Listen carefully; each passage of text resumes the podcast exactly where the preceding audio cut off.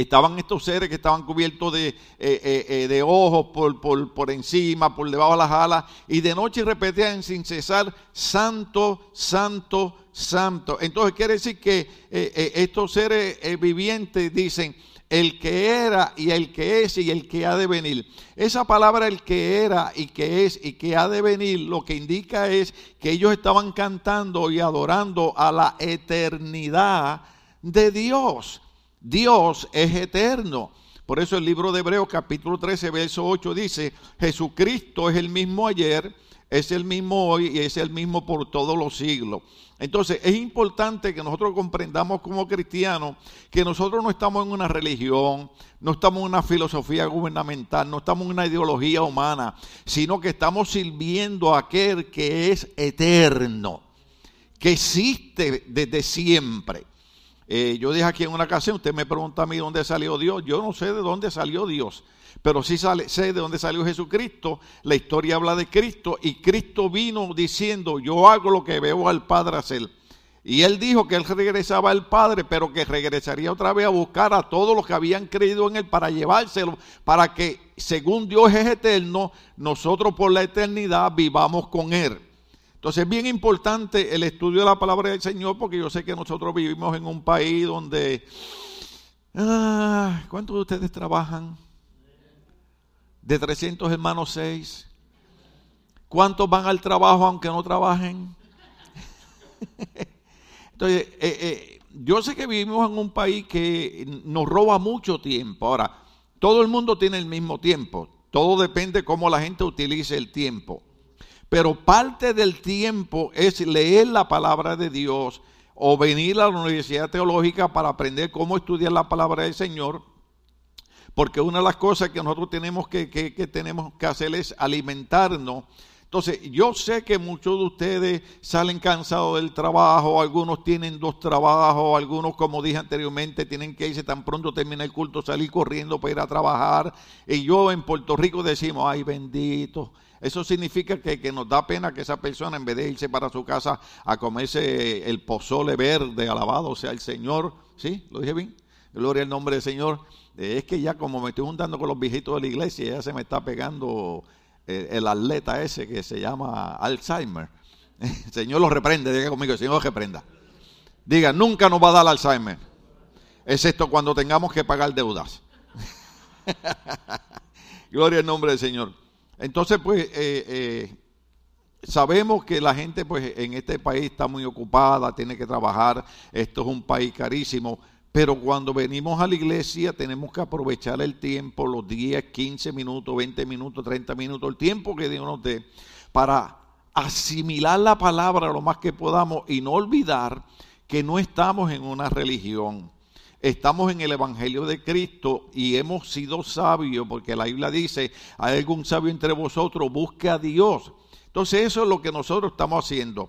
Entonces, luego de explicar esta parte profética de que, Dios es eterno, entonces encontramos la razón porque en 2 Corintios capítulo 11, el apóstol Pablo da una simple explicación. ¿Se acuerda que ese es el tema?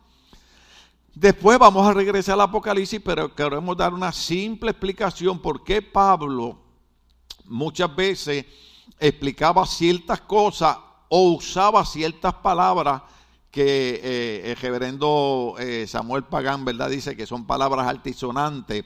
O sea, hay ciertas palabras que Pablo usaba que sonaban a veces como, como, como malas palabras o sonaban ofensivas. Y hay veces que yo intencionalmente desde el altar utilizo ciertas palabras que normalmente Dios sabe que yo no las usaría. Pero las uso para cucarlos a ustedes. No sé si usted entiende lo que es la palabra cucarlos. Es como, como molestarlo, agitarlo, a ver si, si responde. Ah, tú eres una gallina, no te atreves a pelear conmigo.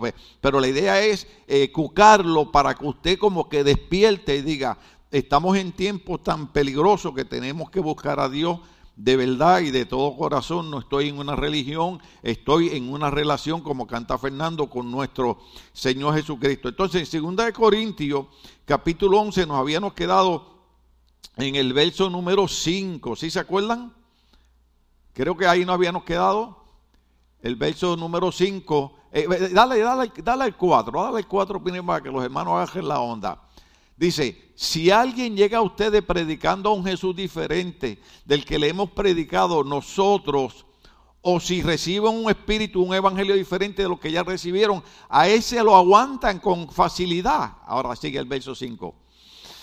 Pero considero que nada soy inferior a esos superapóstoles. ¿Qué es lo que está diciendo el apóstol Pablo? El apóstol Pablo está diciendo, la situación es que yo vengo predicándole la verdad de Cristo, vengo predicando el Evangelio del Señor y a mí me rechazan y a mí no me creen. Oh, no es que este Pablo no sabe hablar, este Pablo usa palabras que eh, eh, son ofensivas. Pero es importante aclarar que en una iglesia multinacional como la de nosotros, que tenemos gente de diferentes países, a lo mejor a veces yo digo una palabra que en su país es ofensiva, pero en mi país no. Pero hay veces yo digo palabras predicando que usted en su país, yo veo cuando abre los ojos y dice, de verdad dijo eso el pastor. Pero en mi país no significa nada. Entonces el apóstol Pablo era bastante eh, tosco en su predicación. Porque a él no le interesaba aparentar ser un buen predicador o tener una elocuencia extraordinaria, como he dicho yo un montón de veces. Yo no tengo interés en parecer un buen predicador, ni, ni que usted diga, ay, qué bonito habla. A mí me interesa más que usted entienda la importancia de la relación que usted debe tener con Dios para que usted entre al reino de los cielos. Mi trabajo es empujarlo a usted aunque usted sea pesado. Y hay algunos que dejen de estar comiendo tanto taco. Pues me están haciendo la vida más difícil, por eso ya tengo la espalda rota. No era por el trabajo, era por estarlos empujando a ustedes. Y hay algunos, perdonen la expresión, dije ahorita que Pablo usaba palabras, ¿verdad? Hay algunos que ustedes que son como mulas, pero no en el sentido malo, en el sentido de que la mula se sienta y hay que empujarla y hay que jalarla. Y hay algunos que hay que explicarle las cosas tres o cuatro veces. En nuestras iglesias tenemos gente muy inteligente, muy sabia, muy preparada, que yo digo una cosa y en tres minutos ellos entienden. Hay otros que son como la gente que usted le hace un chiste hoy y la semana que viene empiezan a reírse. Y usted le dice, ¿por qué te estás riendo? Oh, es que el sábado, el domingo pasado el pastor dijo algo y ahora agarré la onda de lo que quiso decir. Entonces, los pastores a veces nos tomamos cierto tiempo explicando, no porque queremos hacerle el mensaje largo, sino porque tenemos más interés en que usted comprenda el bienestar que Dios quiere para su vida, a que yo parezca un buen predicador. Entonces, cuando el apóstol Pablo escribe y dice, si aparece cualquier loco por ahí predicándole cualquier cosa, ustedes la creen. Es el problema que tenemos en las iglesias. Los pastores se desviven enseñándole la palabra de Dios, enseñándole el evangelio, tratando de guiarlo, tratando de que usted, usted prospere, tratando de que usted tenga éxito. Y usted dice, ay, no me gustó lo que el pastor predicó hoy. Viene cualquier loco por ahí y le dice cualquier mentira y la gente la cree. En Puerto Rico había un hombre, lamentablemente era Puerto Rico, yo quería que fuera en México, en, Guatemala, en El Salvador, en Honduras, en Nicaragua, pero nos tocó Puerto Rico. Y ella salió un bandido que dijo que si Abraham tenía varias esposas, él podía tener varias esposas también. Mire esto. Entonces tenía tres esposas. Y yo lo sé porque alguien relacionado a la familia, que era cuñado de una cuñada de otra cuñada, pertenecía a esa religión y era una de las esposas. Entonces el hombre se murió. Y las esposas dijeron, Él como Cristo el tercer día va a resucitar. Y lo tuvieron tres días en el templo. Mire hermano, a mí no me tenga tres días en el templo, por favor. De todas maneras, yo me lo voy a aparecer en su casa. Mi esposa sabe cuándo yo voy, me voy a aparecer en mi casa, porque yo tengo una mala costumbre que me la pegaron ustedes. Yo prendo la televisión. ¿Es pecado ver televisión? ¿No? Ok, no quiero aclarar porque si no, la, voto. La voto para el otro cuarto. ya ustedes estaban rápido pensando dónde la va a echarle. Entonces, yo siempre le pongo el, el eh, en español lo voy a decir el timer. Por si acaso se me pega las cosas de viejito, que, que, a veces uno se queda dormido viendo televisión. ¿Cuándo se ha quedado dormido viendo televisión? Usted está viendo televisión y está algo. Entonces, eh, a veces mi esposa está conmigo y estamos viendo alguna noticia y de momento, ¡pum!, el televisor se apaga. Y ella me dice, tú con tus manías. le digo, ya tú sabes que cuando Dios me llame, y tú estés viendo televisión y el televisor se apague, yo estoy ahí. Y a muchos de ustedes, yo voy a estar ahí. Hay pastores, esos antibíblicos. Bueno, Dios puede hacer lo que da la gana. Yo le voy a pedir permiso al Señor para aparecerme en su casa. Y cuando usted esté comiendo de más y sienta que la cuchara se le cae, soy yo que se la estoy tumbando. Entonces, velan al hombre tres días. Y a los tres días dicen en mi país que a los tres días el pescado apesta. ¿Sí? Y con todo el amor del mundo lo tuvieron que enterrar. Pero ¿qué es lo que dice Pablo? Aparece ese loco diciendo yo puedo tener tres esposas y tenía miles de seguidores. Entonces Pablo dice, yo no soy en nada inferior a esta gente, pero hay un punto bien importante donde nos quedamos que hay que repasárselo para que su mente vuelva y entre en onda. Y es que recuerde que una de las preocupaciones que tenía Pablo era que así como la serpiente había engañado, ¿se acuerda Génesis capítulo 3, verso 1 al 6? Que así como la serpiente había engañado a Eva, él tenía temor que engañara nuestros pensamientos puros y nuestro compromiso con el Señor. ¿Cuánto estamos aquí todavía? Entonces, de ahí habíamos saltado a Gálatas capítulo 1, 6 al 9. Vaya un momentito a Gálatas capítulo 6, eh, del 1 al 9, para que los hermanos agarren la onda. Dice, eh, eh, Gálatas 6, 1 al 9, dice de esta manera. Hermanos, si alguien es sorprendido en pecado, ustedes que son espirituales deben restaurarlo con una actitud humilde. Punto número uno. Todos somos seres humanos en la iglesia. ¿Cuántos estamos aquí? La idea es mejorar, la idea es eh, apartarnos de las cosas malas, pero en nuestra humanidad puede ser que algún día tropecemos y hagamos algo fuera de orden, ¿no? Pero la Biblia dice, si alguno es sorprendido en pecado, ustedes que son espirituales, los demás hermanos, lo que deben es ayudarlo a restaurarse, a levantarse con una actitud de humildad. ¿Por qué dice con una actitud de humildad? Porque todos somos de carne y hueso y el que hoy no ha regado su vida, mañana lo puede hacer. Por ejemplo, si este hermano que está sentado al frente mío, este, este, este que está aquí, eh, al frente de Jorge Luis, comete un pecado cuando yo lo voy a ayudar, yo no debo ir donde él con altanería diciendo, no, tú eres un pecador, tú eres un hijo del diablo, sino que yo debo ir con él, este, mira, vamos a luchar, vamos a echar juntos para adelante, vamos a levantarte, porque si no, vas a fracasar tú y vas a hacer fracasar eh, tu vida. Eso, eso es lo que dice la Biblia. O sea que nosotros con humildad debemos darnos las manos los unos a los otros. Ahora, pero dice, pero cuídese cada uno. ¿Qué es lo que dice? Entonces quiere decir que no podemos tomar de excusa, yo soy de carne y de hueso sino pensar como soy de carne y de hueso, yo debo cuidarme porque también yo puedo ser tentado. Sigue por ahí. Ayúdese, ¿qué dice? No, no, no, dígalo duro. Ah, no, no, no, no. Si estuviéramos allá viendo el fútbol, soccer, estaría esto hasta temblando. Hay un hombre fue un hombre fue y se, hizo un tatuaje en el pecho del, usted sabe, del equipo que ganó, el jugador este bien famoso, que hay gente que la adora más que a Cristo y no ha hecho nada por nosotros, ni sabe quiénes somos nosotros, y Cristo sabe quién soy yo, de tal manera que la Biblia dice que Cristo sabe cuántos cabellos yo tengo aquí. Algunos tienen menos, pero Él sabe cuántos tenemos. Amén. Y se hizo un tatuaje, hermano, una cosa, una cosa, una cosa increíble. Pero la Biblia dice que nosotros acá, dice, ayúdense unos a otros a llevar sus cargas y así cumplirán la ley de Cristo. La problemática es que la iglesia es el cuerpo de Cristo. Usted no lo ve así. Pero hay un enemigo que el Evangelio según San Juan en el capítulo 10 dice que vino a matar, robar y destruir. ¿Cuántos saben eso?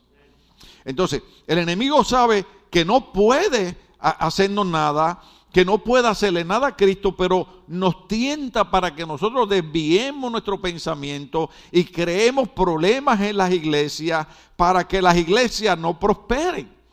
Porque somos seres humanos. Lo único que el enemigo puede hacer es tentarme.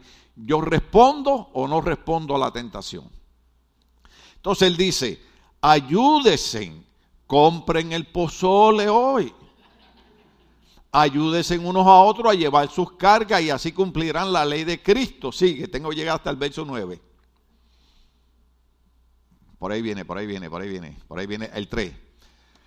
Si alguien crece algo, ¿se acuerda que anteriormente en 2 Corintios 11, cuando el apóstol Pablo dice, en nada soy inferior a estos superapóstoles, ya voy a explicar eso, pero dice, si alguien crece el algo cuando en realidad no es nada, se engaña a sí mismo. Sigue. Cada cual, o sea, el pastor no es detective, el pastor no es policía, el pastor no es investigador privado. Yo no tengo que estar vigilando dónde usted entra, dónde usted sale, ni qué usted hace. Sino que la Biblia dice, cada cual examine su propia conducta y si tiene algo de que presumir, que no se compare con nadie. Sigue. Que cada uno cargue con su propia responsabilidad. Cada uno cargue con su propia responsabilidad. El viernes tuvimos un culto excelente aquí, un mensaje poderoso donde eh, se hablaba de los temas que estamos estudiando en consejería, donde el próximo libro que vamos estamos estudiando creo que se llama eh, No es culpa mía. ¿Qué significa? que nosotros desde chiquito alguien nos enseñó que cuando hacemos algo malo, en vez de tomar responsabilidad por lo que hacemos, nos es más fácil culpar a la otra persona. Y siempre nos hacemos la víctima. Ay, es que si me hubieran ayudado.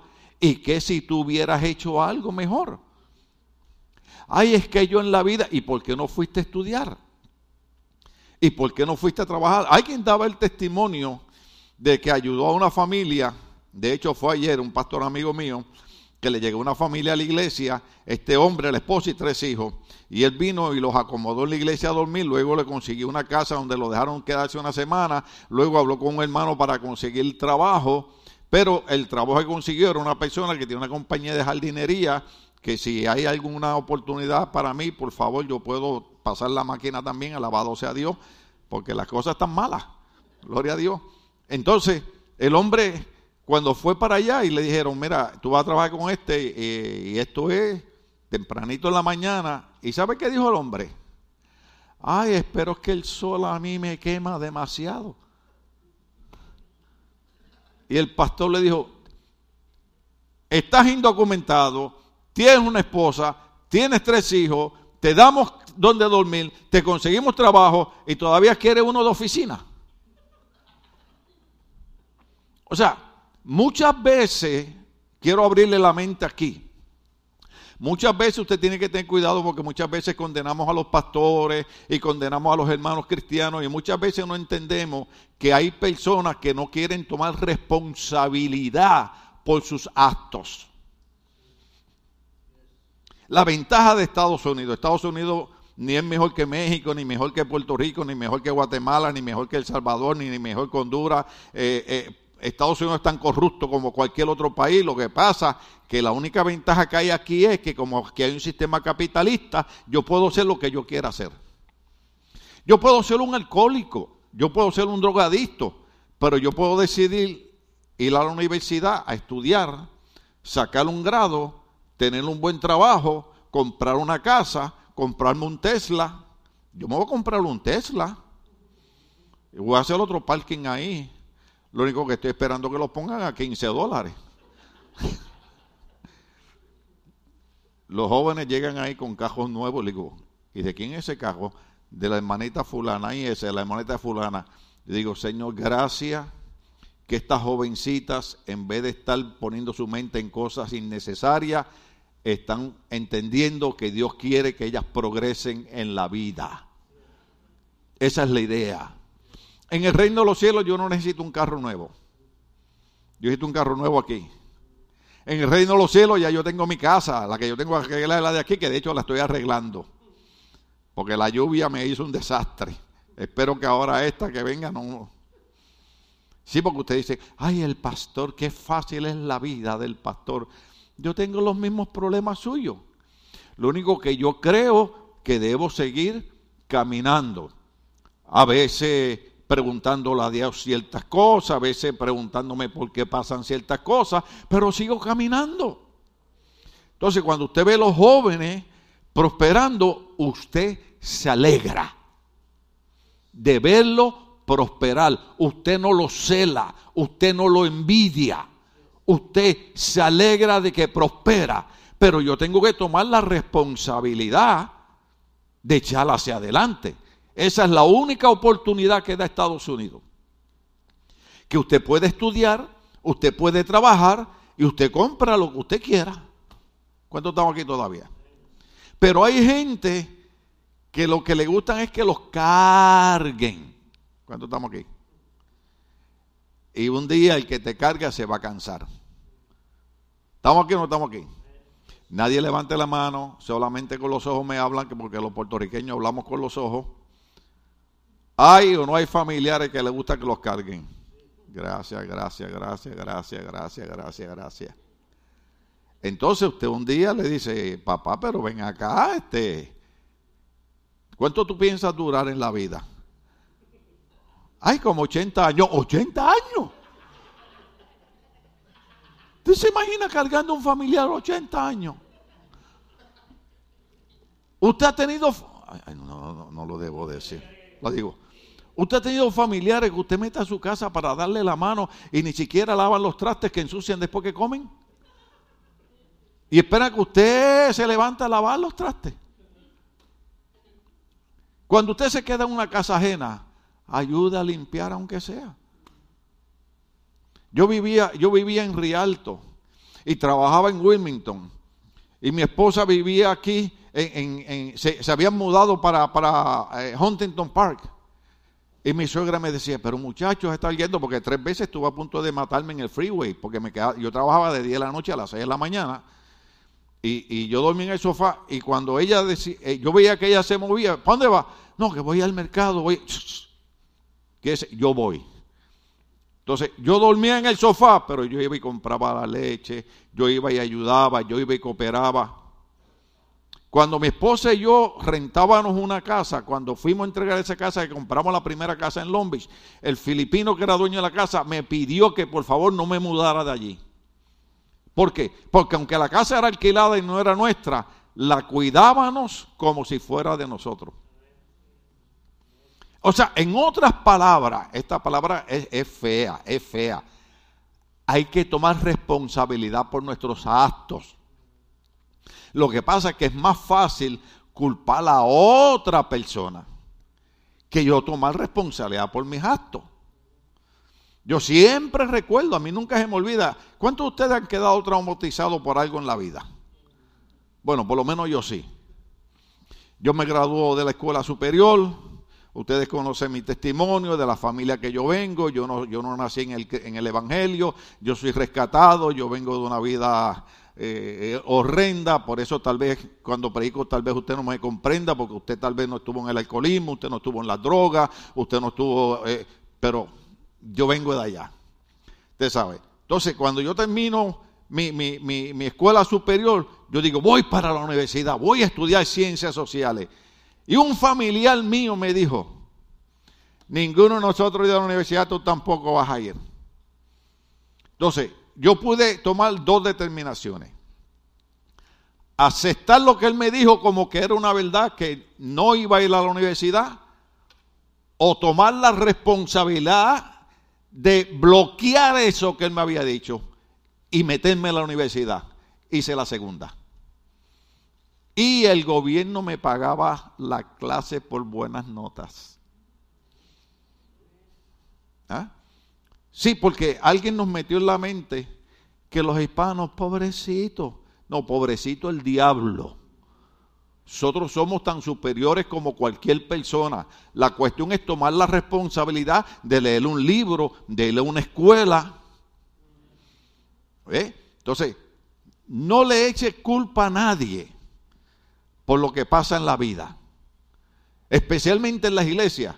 Los pastores somos los seres más maravillosos del mundo, porque todo lo malo que le pasa a la gente le echan la culpa al pastor. Se dobló el pie por culpa del pastor que no oró por mí. Le cayó mal la comida por culpa del pastor por estar hablando del pozole verde. Ese pozole está bendecido. Es más, que coma ese pozole va a rebajar dos libras hoy. La diabetes se le va a ir. El colesterol le va a bajar.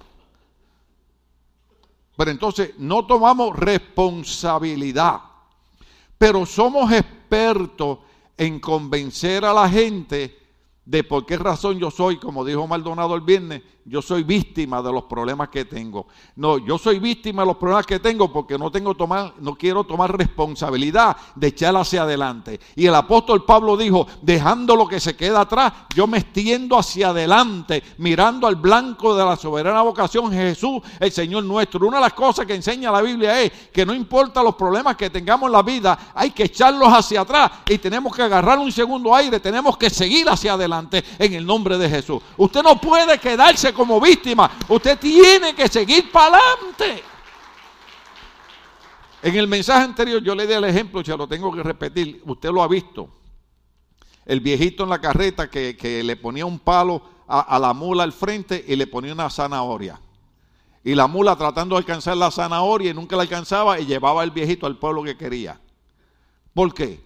Porque nosotros tenemos que tener motivación de seguir hacia adelante. Mucha gente tira la toalla. Usted no puede tirar la toalla. Yo he visto boceadores enojarse con los de, con, los de la esquina, porque a veces el de la esquina tira la toalla y dice, yo podía seguir peleando. Y, y se ve que no podía seguir peleando, pero en su corazón tenía la determinación de no ser víctima y de seguir luchando. Dios nos ha llamado para seguir luchando. Entonces dice, cada uno cargue con su propia responsabilidad. Si en la vida hay accidentes, si en la vida hay problemas que debemos ayudarnos los unos a los otros. ¿Cuántos estamos aquí? Pero hay cosas que somos nosotros los que hacemos cosas indebidas y después le queremos echar la culpa a otro. La idea de esto es lo que decía Pablo Pablo decía, 2 Corintios capítulo 11, ¿cómo es que empieza Pablo diciendo, aguánteme en las tonterías que le hablo, aguánteme en las locuras que le hablo? Pero ¿qué decía Pablo? Se las hablo así porque tengo celo de Dios por ustedes, porque ustedes son la novia del Cordero. Y el celo de Pablo era que ustedes entendieran que Dios quiere bendecirnos, que Dios quiere ayudarnos, pero que nosotros tenemos que tomar responsabilidad. Por ejemplo, con excepción de los que están enfermos y los que tienen que trabajar los domingos. Ojalá y se saquen la lotería los que trabajan los domingos y se acuerden de mí, porque es capaz que a lo mejor ya ni más nunca regresen. Pero yo los buscaré donde quiera que estén. Y los voy a llamar a la oficina. Y les voy a decir, ¿dónde está la parte mía? Son bromas. El que juega la lotería, esos problemas suyos. Si se la saca, hable conmigo de todas maneras. Entonces, muchas veces buscamos la excusa de echar responsabilidad sobre otro. Ahora, sigue ahí. Cada uno carga en su propia responsabilidad, dale más. El que recibe instrucción en la palabra, comparta lo bueno con quien le enseña. Mire, déjeme decirle algo. Ese verso bíblico lo que indica es que si el pastor te instruye en la palabra de Dios, de las cosas buenas que tú tienes, comparte con él. Pero ustedes se salvaron porque ustedes lo que comen son pancitos, son dulces y ya yo no como nada de eso, así que no comparta eso conmigo. Pero las cosas buenas, ¿verdad? Cuando haga unas enchiladitas y unas cosas, pues comparta conmigo. El pozole, el que no se lo quiera comer, yo voy a estar parado en el adelante con un cartelón. Entonces usted me lo entrega a mí. Entonces, sigue, sigue el 7. No se engañen.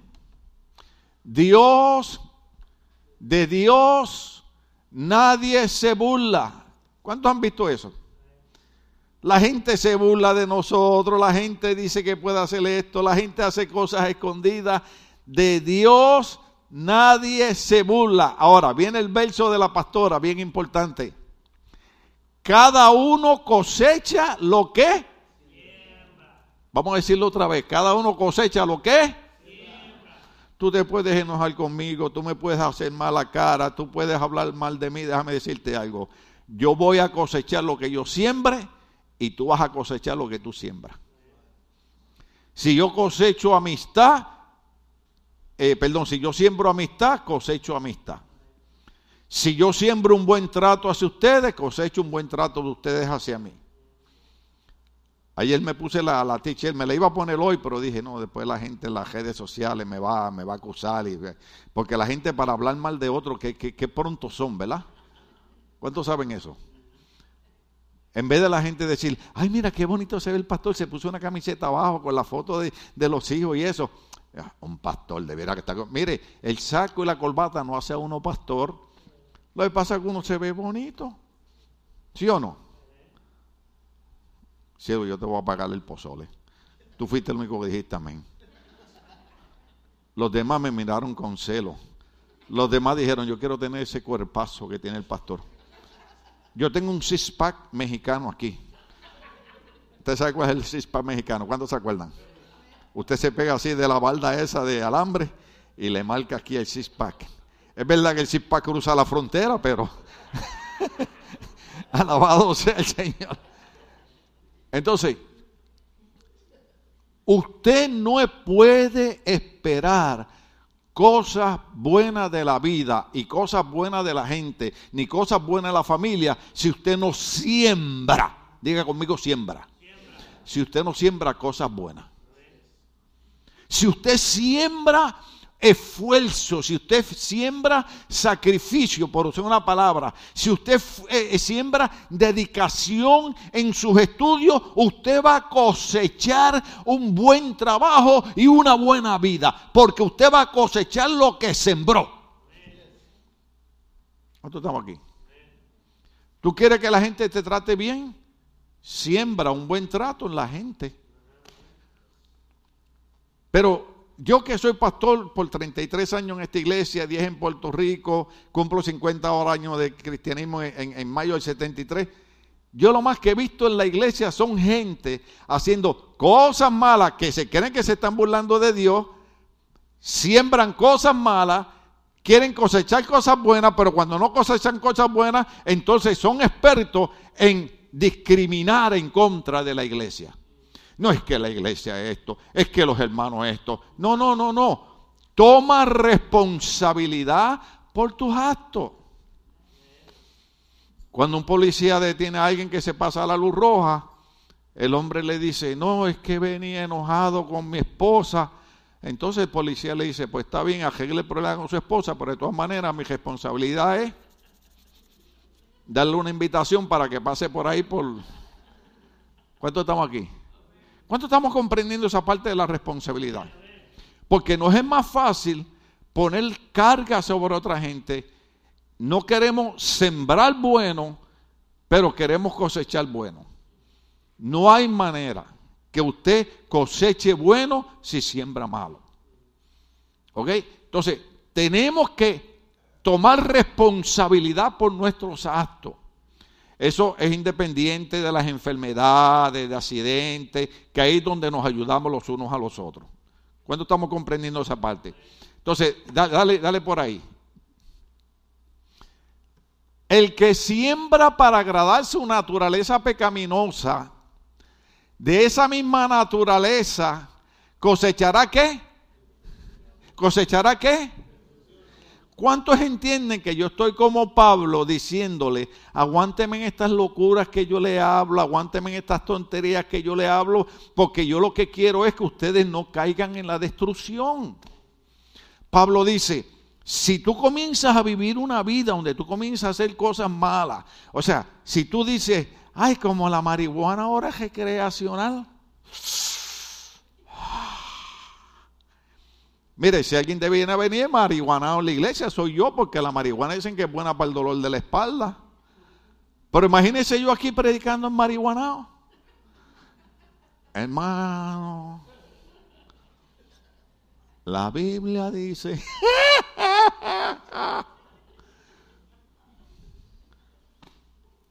¿Cuánto estamos aquí?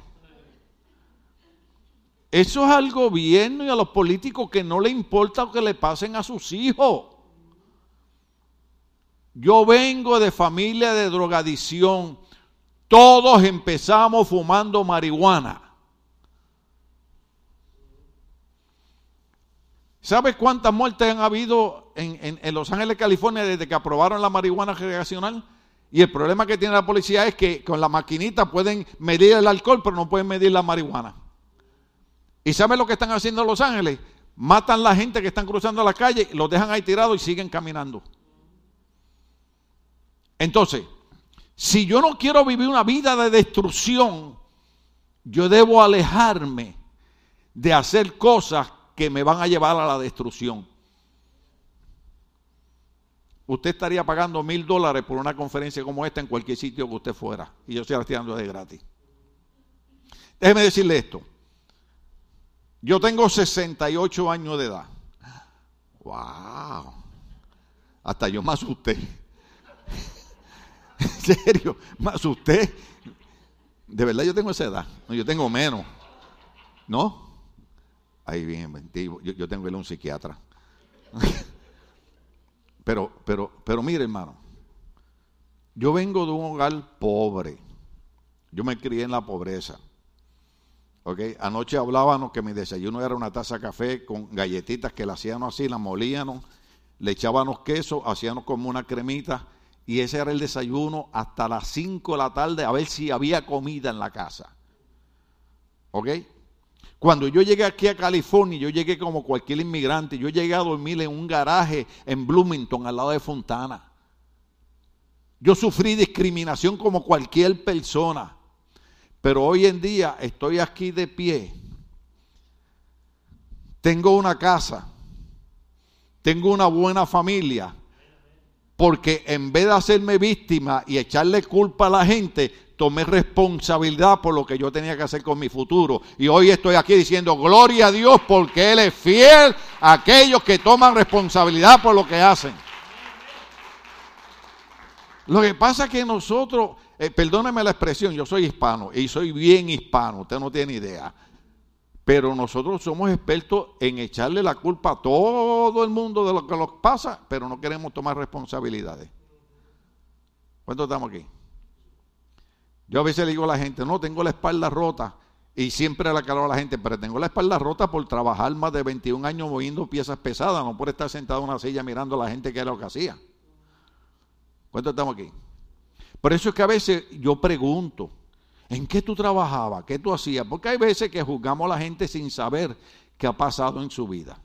Eso es parte de la naturaleza. Ahora dice, el que siembra para agradar su, naturaleza pecaminosa, de esa misma naturaleza cosechará destrucción. Por eso es que Pablo dice, no me juzguen, no me condenen, no me critiquen, acéptenme en estas locuras, acéptenme en estas tonterías que le hablo, según de Corintios capítulo 11, del verso 1 en adelante, porque lo que estoy es tratando de que ustedes comprendan que Dios no quiere la destrucción para ustedes, que Dios quiere la prosperidad para ustedes, para su matrimonio, para sus hijos, para sus nietos. Mire, voy a decir algo aquí que no me dieron permiso para decirlo, pero el esposo de mi hija Stephanie estaba hablando con él, él toca el piano en la iglesia que van, son cristianos, y sus abuelos son cristianos de año y sus papás son cristianos también. Entonces, eh, eh, su, abuela, eh, uno de los niños se le cayó cuando chiquito y quedó parapléjico, ¿sí? El otro le dio una enfermedad que también quedó parapléjico. Y esa señora, la hermana Gloria, que le decimos la abuela, se dedicó a cuidar a esos niños en una cama donde tenían que hacer todo en la cama y los cuidó ahí y los cuidó ahí hasta que murieron el año pasado. Uno de ellos cumplió 50 años la semana pasada. Y él me decía en inglés, porque los jóvenes hablan en inglés uno y creen que le están hablando en español. Él me decía, si en algo yo vi en mi abuela, es que siempre fue una mujer de fe. No importaba lo que pasaba con, mis tíos, ella creía que Dios iba a hacer algo con ellos o que Dios le iba a dar la fuerza a ella, pero que Dios nunca la iba a dejar. ¿Y sabe qué? Dios estuvo con ella hasta que se llevó a esos muchachos. ¿Qué es lo que les quiero decir? Que según yo me comporto, mis hijos van a tomar esa costumbre. Según yo me comporto, mis nietos van a tomar esa costumbre. Pero si mis hijos me ven a mí leyendo un libro, si mis hijos me ven a mí estudiando, si mis nietos me ven a mí viniendo a la iglesia, si mis nietos me ven estudiando, ¿sabe lo que yo voy a creer en ellos? Gente de éxito, gente de triunfo y gente de prosperidad. ¿Por qué?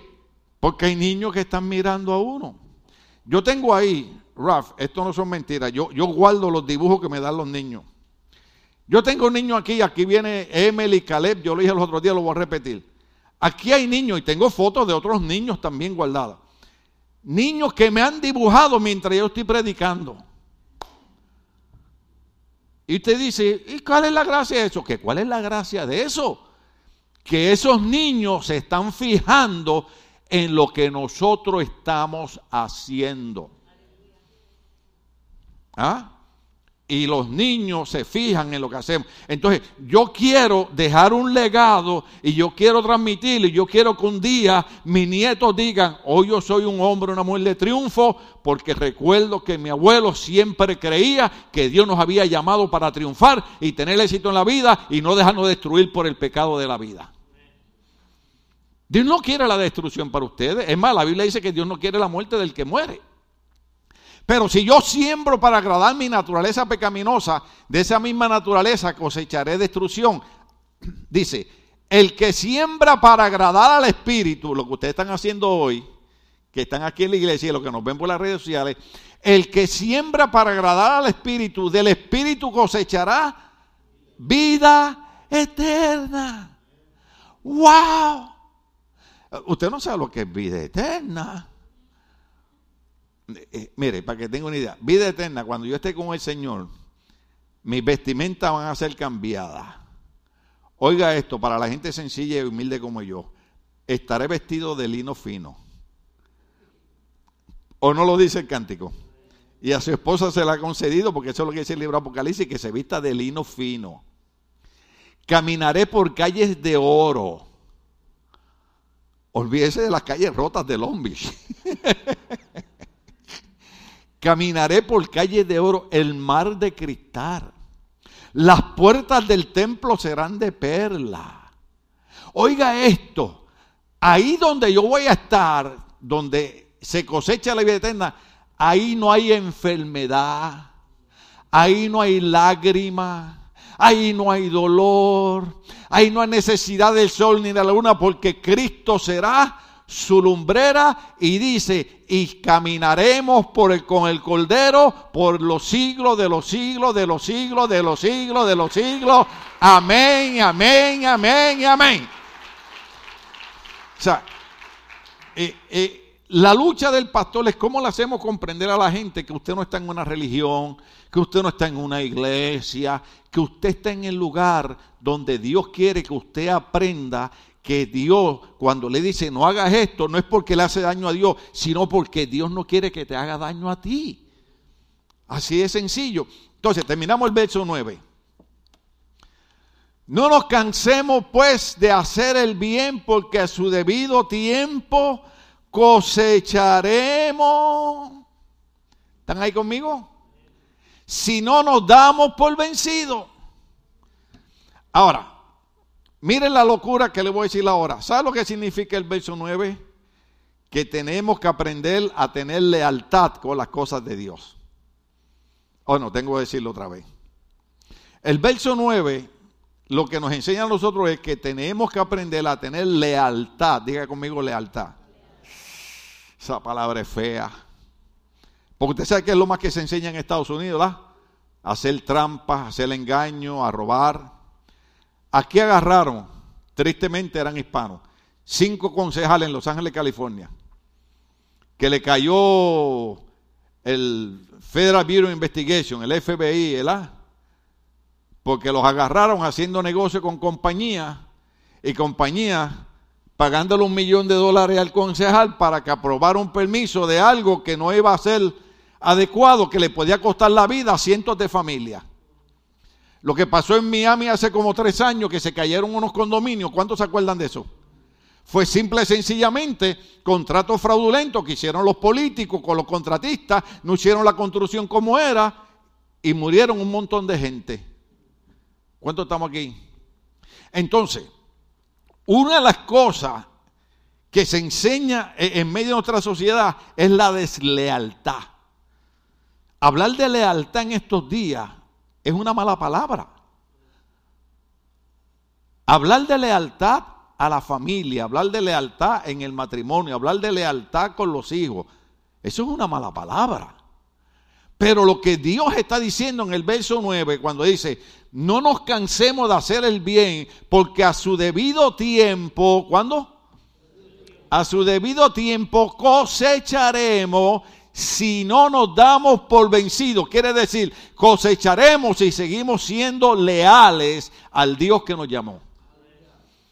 Por eso, Pablo dice, aguánteme en esta locura, aguánteme en esta tontería, pero le estoy tratando de decir que si usted aprende el significado de la palabra lealtad hacia Dios y no se da por vencido y sigue trabajando para el Señor, usted va a cosechar si mantiene la lealtad a Dios. Hay gente que dice, ay, llevo un mes orándole a Dios, Dios no me contesta. A su debido tiempo, Dios contestará. Porque Dios sabe cuándo es que lo vamos a necesitar. Todos los que son padres saben que a sus niños cuando chiquitos los tuvieron que regañar. ¿Sí? Algunos le dieron su nalgadita, ¿sí o no? A mí tengo tres cicatrices aquí porque mi mamá me daba con el palo a la escoba. Y eso que yo era bueno. Pero Dios sabe cuándo es que vamos a necesitar. Por ejemplo, yo ayudo económicamente a la iglesia, yo ayudo al fanatorio, ayudo a asilo de viejitos, ayudo a iglesias pobrecitas desde Tijuana para abajo, y, y uno pasando a veces necesidades acá. Pero Dios sabe cuándo de verdad yo voy a necesitar y yo lo que estoy haciendo es una cuenta de ahorros con el Señor.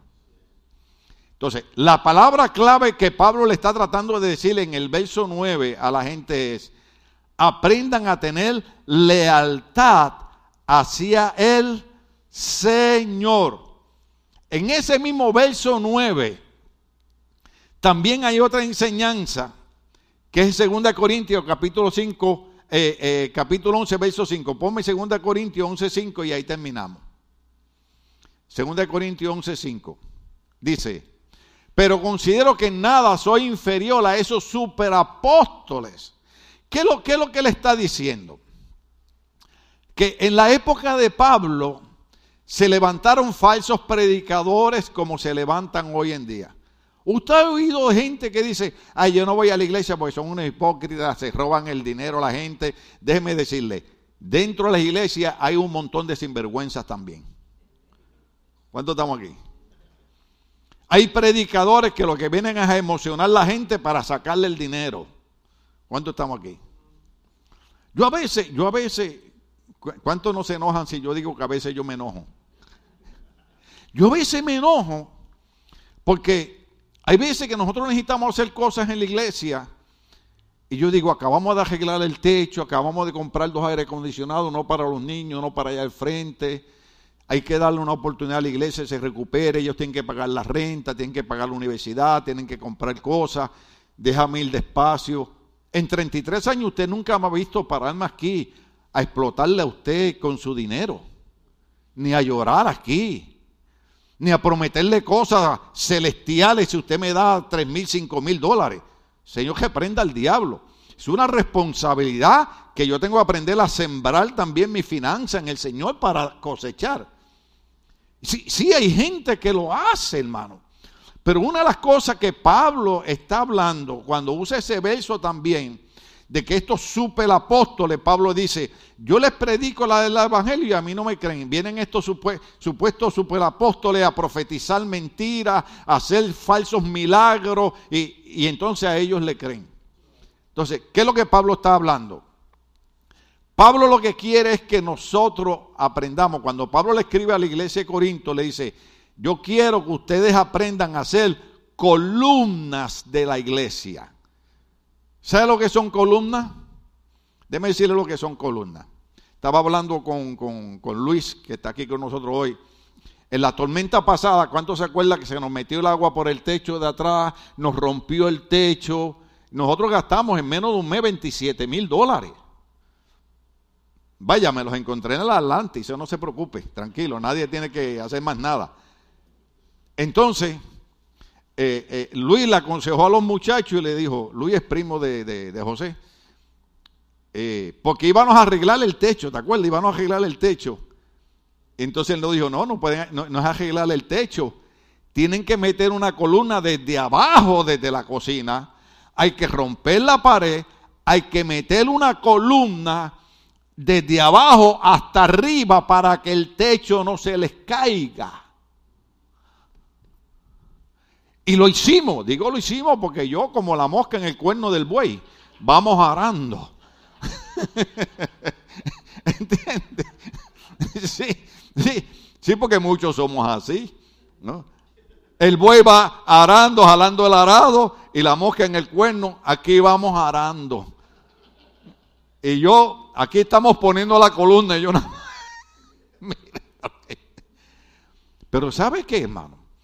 Tuvimos que poner unas columnas, romper la pared, ahí estaba Nacho, ahí estaba José, toda esta gente buena que Dios me ha traído aquí. Yo estoy bien, bien orgulloso y contento de esta iglesia. A veces tengo que traer mensajes y digo, Señor, yo no quiero predicar eso. Y el Espíritu Santo me dice, si lo quiere ver prosperar, eso es lo que le tienes que predicar. Y yo quiero la prosperidad para ustedes se pusieron las columnas, hubo que romper y, yo sufriendo. ¿De dónde sacamos el dinero? Señor, sabes que a mí no me gusta pedir dinero en la iglesia. Yo les hablo de la responsabilidad financiera. La Biblia dice, como Dios está bendecido, tú das para el Señor. De la misma manera que malgastamos el dinero en otro lugar, saquemos para dar para el Señor también. ¿Ok?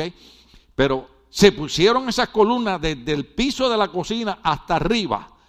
Y hoy el techo está ahí porque se pusieron unas columnas. Las columnas sostienen un edificio. Y Pablo lo que está hablando es que quiere que nosotros, junto con la lealtad, nos convirtamos en columnas de la iglesia. Que dije hace un rato que la columna mantiene un edificio en pie. Dios quiere que cada uno de nosotros tengamos lealtad y nos convirtamos en columna de la iglesia. ¿Sabe lo que significa eso? Que cuando yo doy la espalda, digo, estoy tranquilo porque ahí está José Lepe, que es una columna de la iglesia. Usted sabe que hay pastores que no se atreven a salir de sus iglesias porque en menos de tres días le dividen la iglesia y se llevan la gente. Y yo me voy a veces, salgo de aquí de la iglesia y ni llamo ni pregunto qué está pasando. ¿Por qué? Porque yo tengo gente que son columnas en esta iglesia. Gente que por años, que tal vez usted no los ha visto aquí trepados, eh, eh, eh, me toca a mí la, la peor parte de estar aquí arriba predicándole. Pero hay gente que nunca ha subido aquí, pero son columnas en la iglesia. Una vez vino un, un hermano y me dijo, pastor, de esto hace muchos años. Estaba en un sitio y había una persona hablando mal de usted me dieron ganas de darle una bofetada. Y yo lo llamé y le dije, no, papá, venga para acá. ¿Cómo que le dieron ganas de darle una bofetada? Sí, pastor, me dieron ganas de darle una bofetada. Le dije, el problema es que se la debió haber dado. o sea, si usted es columna de la iglesia, usted no quiere que ese edificio se caiga. Y espiritualmente ustedes son columna de la casa espiritual de Dios. Entonces, cuando alguien viene a atacar la iglesia, cuando alguien viene a atacar la obra de Dios, tiene que encontrarlo a usted convertido en una columna que está sosteniendo la obra y la casa del Señor y esa columna tiene que ser fuerte para que cuando la persona choque con la columna se rompa la nariz y usted se quede riéndose. Eso es lo que Pablo está hablando. Esa es la mentalidad que nosotros tenemos que tener. La mentalidad es, ¿estoy en la iglesia para hacer daño, para atrasar el avance de la iglesia o estoy en la iglesia para hacer una columna? Lo, leímos ahí, lo leímos ahí. Eh, eh, eh, en, dónde, ¿En dónde se lo leo? En Gálatas capítulo 2, verso 9. Gálatas 2, 9. Gálatas 2, 9. Y ahí sí que nos vamos porque me quedan más que tres segundos. Gálatas 2, 9. En efecto, Pedro y Juan, que eran considerados qué? Columna. Pedro, Jacobo y Juan, que eran considerados columnas. Al reconocer la gracia que yo había recibido, nos dieron la mano. ¿Nos dieron qué? ¿Nos dieron qué? Ah, qué bueno, ustedes son gente sabia. Nos dieron la mano a Bernabé y a mí, enseñarle compañerismo. ¿Enseñarle qué? De modo que nosotros fuéramos los gentiles y ellos los judíos. Entonces Pablo dice, la idea es que ustedes se conviertan en columna de la iglesia. Por eso es que no he podido terminar 2 Corintios capítulo 11, porque tengo que llegar hasta el verso 33 para seguir con Apocalipsis, porque es muy importante que en los días que vivimos, que yo empecé el mensaje enseñando la noticia que los científicos tienen un reloj que lo adelantaron 90 segundos porque dicen que el fin del mundo está cerca. Entonces, cuando nosotros 40 años atrás hablábamos de que el mundo se iba a acabar, el mundo físico, que para nosotros ya aclaré eso, la gente nos decía locos, fanáticos. Ahora estamos viviendo esos días. Ahora estamos viendo los días, oiréis de guerra, rumores de guerra, terremotos. ¿Cuántos sintieron el de Malibú los otros días? A las 2 de la mañana, hermano. Yo tengo una casa de dos pisos y siento cuando alguien me le da un puño a la casa y la cara, ¡boom! Y, yo despierto, y como yo estoy tan molestoso, hermano, yo no sé usted, pero para desahogarse hay que hablar. Y vengo y le digo a Cindy, no es un camión, es un terremoto. Porque pasan los camiones cargados y la casa tiembla. Pero yo dije, no, hermano, oiréis de guerra, rumores de guerra, y habrá terremotos en diferentes lugares, y se levantará nación contra nación, y los hijos eh, no respetarán a los padres, y el Dios de la gente será su vientre. ¿Qué quiere decir eso? Que estamos en los días finales. Amén. Entonces, ¿qué es lo que yo quiero? El éxito, la prosperidad para cada uno de ustedes. Y que nos convirtamos en columna yo quiero que usted salga de aquí con la mentalidad. Dios me llamó a ser columna de la iglesia. Yo no tengo que ser predicador, yo no tengo que echar fuera demonios hacer milagros, pero puedo ser el hombre, la mujer, el joven que sostengo. Se puede contar conmigo porque soy una columna en la iglesia. ¿Cuánto damos un aplauso al Señor? Estamos de pie, querida iglesia, gloria al Señor, aleluya. El, otro domingo seguimos, ni modo, ¿qué hacemos? Seguir. Tienen que aprovecharme hasta mayo. Después de mayo ya no saben más de mi vida. ¿Ok? Ya después de mayo, ay Señor, gracias por ese loco que hay, Dios mío, cómo me agriaba la vida. Pero déjeme decirle algo, muchos de ustedes están en pie por yo haberle agregado la vida. ¿Sí o no? Si no, estarían, mire, que no sabrían ni que. Oye, alguien puso por ahí en comentario, ese tuvo que haber sido René, René, fuiste tú. Fuiste tú porque tú eres el que pone esas cosas en Facebook. Yo no sé usar Facebook todavía. Ahorita le estaba diciendo a Luis, Luis, mira, quiero compartir y algo me pasó con Facebook ahí. Entonces ponen a un nene de cinco añitos y a otro dándole con un martillo en la cabeza al nene de cinco añitos. Y entonces ponen que el nene de cinco añitos es, no dije nombre,